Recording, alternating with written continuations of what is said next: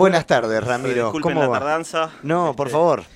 eh, quería, eh, quería venir, quería estar presente para, para este programa. Eh, son días y semanas eh, bastante emotivos, fuertes, y no me daban ganas de volver a salir este, con el link y con el Meet.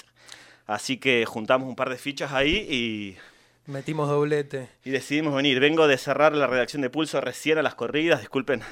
Tampoco Estás agitado. No, no, Tranqui- respirá, tranquilo, respirá, yo estaba, en- estaba por hacer una invitación, después igual eh, Chempes, que va a estar acompañándonos en la columna de Bucachela, va a repetir, pero este sábado, después de la marcha a 15 años de la segunda desaparición de Jorge Julio López, en Aucaché se va a estar llevando adelante una jornada cultural, así que también aprovechamos para invitarles, eh, después vamos a estar profundizando sobre el tema, me imagino, pero para Paso a paso. para ir invitando, para hacer el tiempo necesario para que el aire vuelva al cuerpo de Ramiro, sobre todo.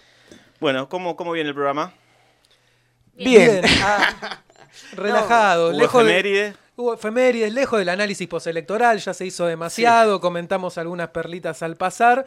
Eh, y nada, decíamos que también una buena ocasión para arrimar, porque nada, venimos con miércoles que venían de lluvia torrenciales, así que está bueno el día como para acercarse acá hasta el Olga Vázquez. Me alegro, me alegro. Bueno, no, no, no encontraba otra posibilidad para la columna de hoy que no sea hablar de López, ¿no? Eh, hablar de López, hablar de los juicios, de la impunidad, eh, de la lucha durante estos 15 años. Este, la verdad que eh, recordaba todos estos días, eh, 2006, comienzos de, militancia, eh, un, antes y un después también para pensar el periodismo, en el caso de la facultad, que compartíamos eh, empezar a movilizarnos desde ese lugar, empezar a hacer notas, empezar a pensar que, que la facultad no nos daba muchas herramientas para poder eh, romper el cerco mediático, y entonces, ¿qué hacíamos en base a eso? Un 2006 fuerte y un 2007 también muy fuerte, de empezar a movilizar todos los días, al principio, después una vez por semana, después todos los los meses, meses. y después todos los 18, y, y sostener eso como, como, como sostener eso y sostener eh, notas periodísticas, buscar historias, entrevistas mano a mano tomando un café eh, con Nilda Eloy, eh, tantas cosas que suceden, así que eh, no, no es que no sucede, no ha sucedido en ningún momento esta figura de- de- de- del doble secuestro ¿no? y, y desaparición, estar durante un año y medio yendo por cinco centros clandestinos de detención en la ciudad de La Plata, eh, todo lo que López tuvo que, sufrir y, ver de, también de, otros compañeros, y después, bueno, a sus 77 años volver a sufrirlo y no, no tener más información. Sí, terrible y pensarlo no en el 2006, ¿no? Porque uno por ahí eh, no es el primer desaparecido en democracia, pero en ese marco, con la importancia que tenían esos juicios en la ciudad de La Plata, con el testimonio tan valioso que hoy está sirviendo también como elemento probatorio para otras causas, que, nada, que se haga una desaparición así y que hasta el día de hoy quede impune, claramente ha marcado también el activismo y la lucha de los derechos humanos acá entre la militancia de la región. Así es, eh, y se- eh, es- todo esto no- nos, nos atraviesa por toda esta cuestión personal que, mencionaba, pero también obviamente que nos atraviesa en la ciudad de La Plata, nos, nos atraviesa también como Pulso Noticias.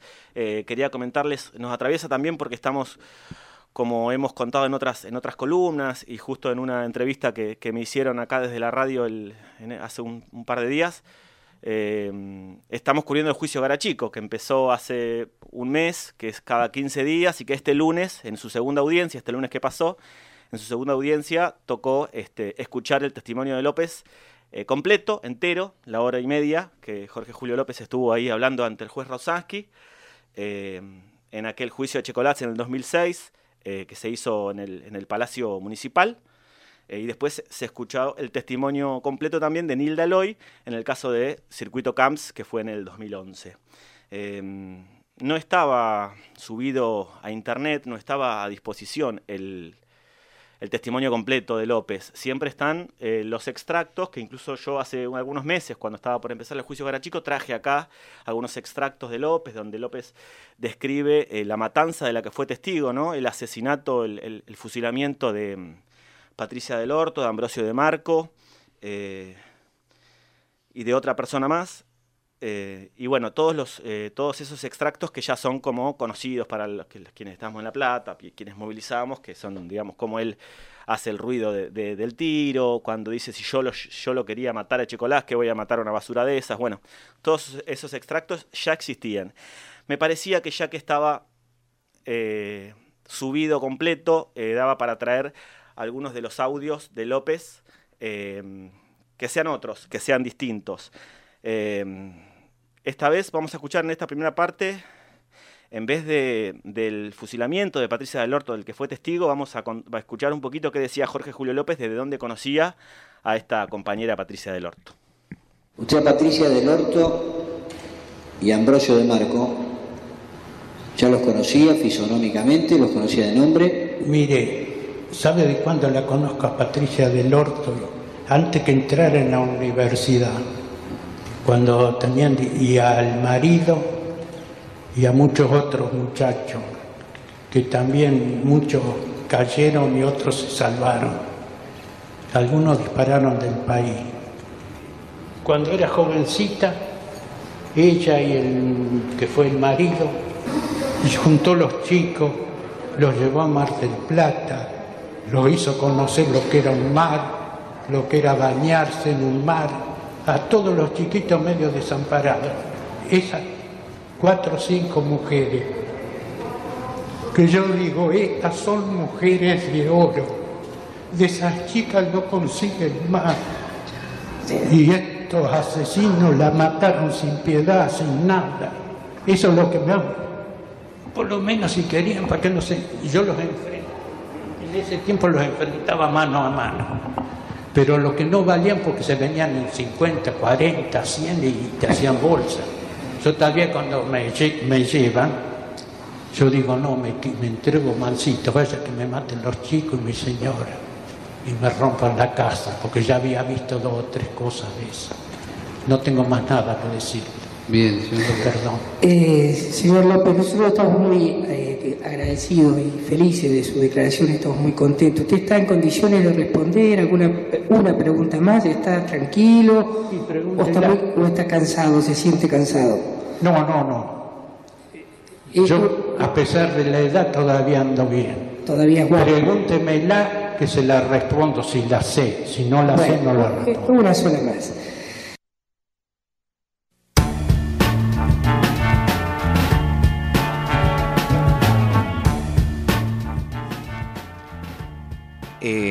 Fuertes, fuerte. Hay algo en, que pasa también en los otros fragmentos, tal vez en los más conocidos, que López te hace pasar por distintos, digo, y lo, pasaba él y se les notaba, se notaba cuando hablaba, por distintos estados de describir eh, ese terror que vivía, esa impotencia, y terminar como jovial de sí, Tirame, tirame otra pregunta, que si la sé te la respondo. Estoy bien, sí, como así como un, como un tío, ¿no? Como, como un tío, como un abuelo, una persona de la tercera edad, con buen humor, con ternura y con dureza también. Este, al principio la ternura habla, digamos, de Patricia del Orte y de las otras este, compañeras, las cosas que hacían en los barrios, y dice que eran mujeres de oro, ¿no? Que me hace acordar un poco la canción del Mató, que salió un tipo, un tipo después de Chica de Oro. Eh, eh, después la dureza, ¿no? decir, yo los quería agarrar mano a mano pero no, existía la, posibilidad.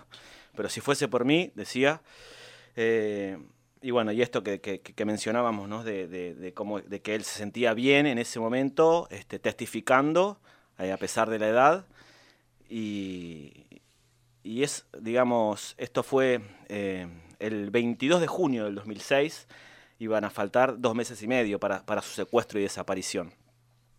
Así que quería traer un poco esa parte del testimonio, comentar un poco también que desde ese momento, y, ya sucedía desde el 2006, eh, los organismos de derechos humanos venían este, denunciando la, poca velocidad de los juicios, que los juicios no sean de manera más unificada, que sean todos eh, tan fragmentados. Este, y según este, recomiendo para leer entre todas las cosas que va a haber en estos días, eh, hay un documento que salió en las redes sociales del espacio eh, Nilda Loy, que realizaron un documento, ellos son parte de, la multisectorial de La Plata, Bricio Ensenada. Bueno, desde ahí comentaban que que en la actualidad hay 1.200 represores condenados en el país y que esto es un poco menos de dos represores por centro clandestino de detención en el país, un poco para ver cómo es este, este gráfico de, impunidad que aún existe. Eh, y el 67% de los condenados están en prisión domiciliaria, como está Julio César Garachico, que es, como mencionábamos, una de las personas que está siendo condenada en el juicio, que está todos los lunes desde hace un mes acá en La Plata. Garachico y Checolats son los que están siendo eh, este, condenados una vez más. Eh, está en, en, prisión efectiva en Campo de Mayo y Garachico está en Mar del Plata en su prisión domiciliaria. Este juicio, perdón. No, no, no este juicio garachico que le llamamos, que en realidad tiene que ver con, crímenes cometidos en Arana, a través de la declaración de López, de esto que estábamos escuchando, a partir de lo que, de lo que él declaró, eh, surge este nuevo, este nuevo juicio garachico que venimos hablando y sacando notas ahí en pulso y venimos haciendo la transmisión junto con la retaguardia. Sí, que estuvo en la instancia de la declaración de Checolás también hace unas semanas y nuevamente volvió a generar polémica con ese tono que mantuvo durante todas las exposiciones que le tocó hacer ante la justicia de cero arrepentimiento e incluso un ataque hacia quienes los están juzgando, bueno, llevó a la interrupción de, su declaración por parte del juez y todo eso. En un ratito vamos a, escuchar un poco también algo en ese sentido, eh, pero primero quería mostrarles eh, brevemente cómo en, dos partes de la declaración de López, de esta declaración de una hora y media, en dos partes lo menciona a Gara Chico y hace una, descripción de lo, que, de lo que se veía en ese momento con eh, los picaneadores. Sí, sí. Lo que yo quiero preguntarle es si cuando usted habla de toda la patota se refiere a las mismas personas que mencionó como los picaneadores. Sí, todo completo. Estaba Garachico, estaba Aguiar, estaba Manopla Gómez, que Manopla Gómez incluso era el que le hacía hacer a los presos meterle la cabeza en el agua. ¿cómo se llamaba? El submarino seco, alguna cosa de esa. Ese era, lo tenían casi expresamente para eso. Era, temible ese tipo. Te agarraba en el suelo enfermo. Todavía tengo el recuerdo de, de la patada que me dio acá, en el hombro, mira. Acá está, mira. Una cosa, no me la quise operar nunca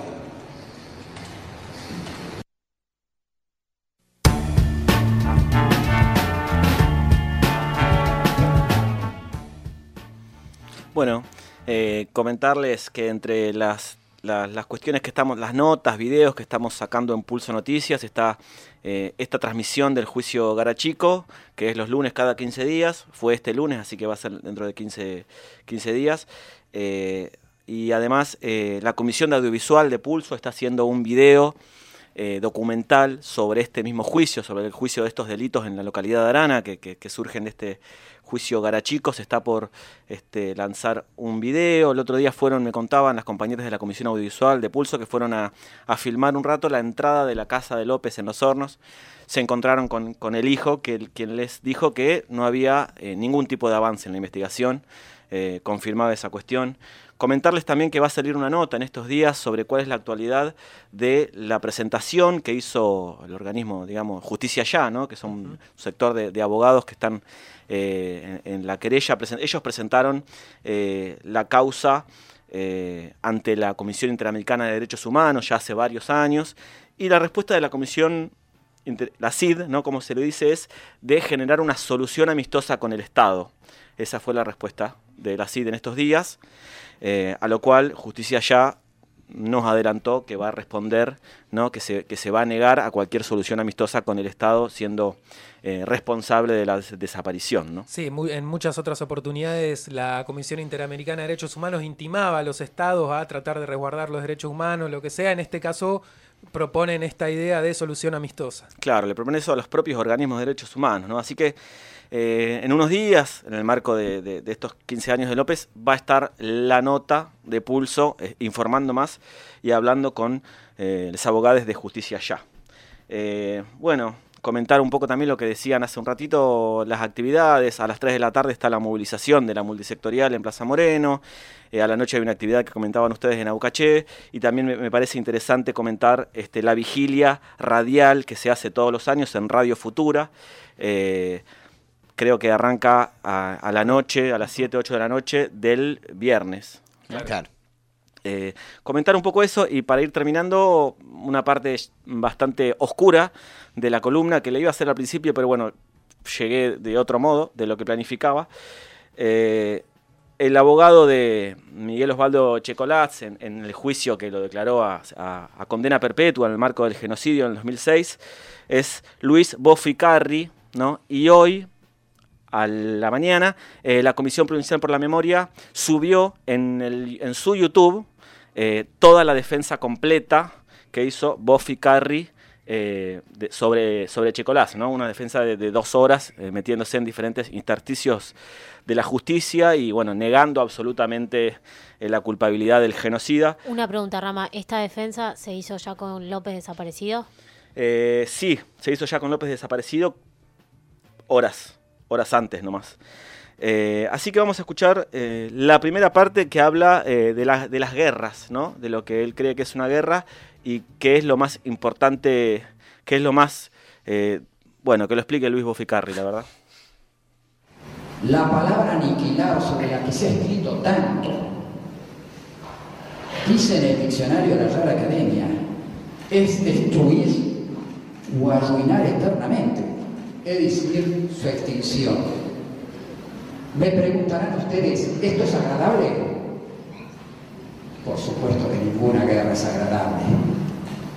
Por eso no hay que provocarlas. Es triste. Para una persona a la que le gusta la historia, a veces cuando he leído sobre batallas he tratado de soslayarlas.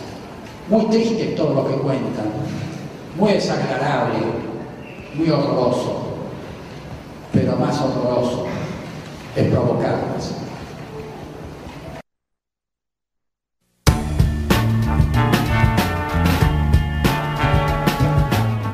va un poquito más allá, digo, la bronca que genera, porque una cosa es el negacionismo y decir, bueno, hay que ver si son 30.000, otra cosa es culpabilizar abiertamente, eh, nada, eh, bronca.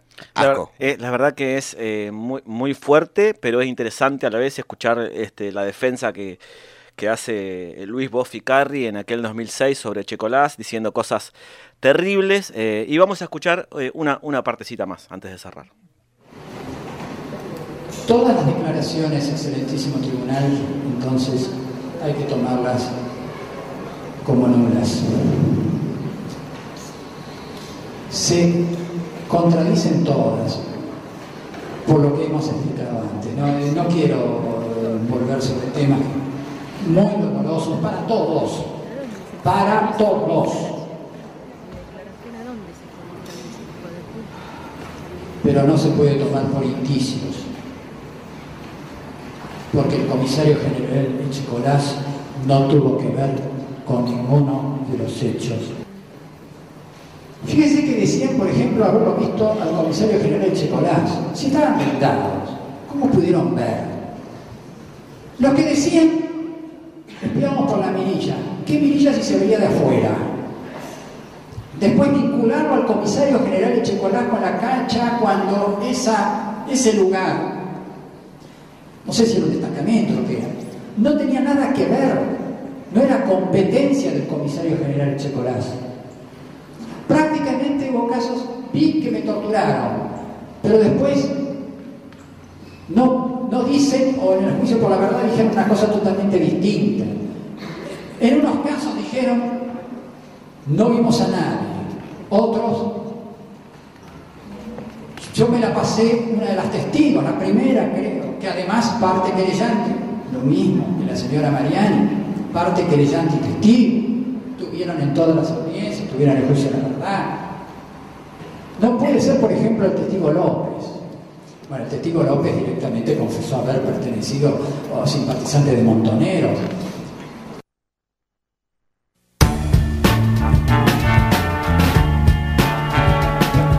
Bien, entonces ahí escuchábamos a, Luis Bofficarri, te, eh, terribles sus, sus, argumentos este, que van desde la teoría jurídica para justificar este, a, una ideología totalmente perversa y hasta este, formas de, negar eh, las declaraciones eh, de, los, de las propias víctimas y de negar la presencia misma de Checolás en los centros clandestinos de detención. Sí, rara porque por un lado muchas veces el mismo Checolás eh, se autoproclamó como héroe, ¿no? Y planteó que muchas de las cosas que no fueron excesos porque se hicieron en el marco de una guerra que ellos tenían en la cabeza, eh, nada, eran cuestiones valiosas para eh, salvar al país y después esta estrategia también judicial de su abogado, decir bueno, hay que desacreditar los testimonios de las víctimas, hay que vincularlos con las organizaciones políticas armadas, entonces, nada, como contradictoria también la, estrategia. incluso eh, dijo no, no saber dónde quedaba eh, la, cacha, digamos, el penal de Olmos, totalmente eh, impresionante. La verdad que me, llamó mucho la atención. Todo esto fue hoy, así que repito, la, la defensa del abogado de Miguel Echecolás está en, lo subió hoy a su YouTube, la Comisión Provincial por la Memoria. Así que bueno, nada, eh, toda la semana pensando, pensando, como dice la canción también, del Mató, eh, y, y me era difícil también pensar una columna para hoy, así que traje lo que pude. No, y la verdad que es increíble poder compartir esos, estos audios, eh, salir de, la, de los audios que se conocen desde de, Jorge Julio López y la verdad que viviendo en la ciudad de La Plata, haciendo comunicación alternativa, eh, es imposible escaparle en esta fecha a repensar o a, o a traer nuevamente la, la, la, imagen de Jorge Julio López en un contexto como, como el actual. Así es, bueno, repetir que vamos a, seguir en Pulso Noticias este, con los juicios contra los genocidas, en esta nueva articulación que estamos haciendo con la retaguardia.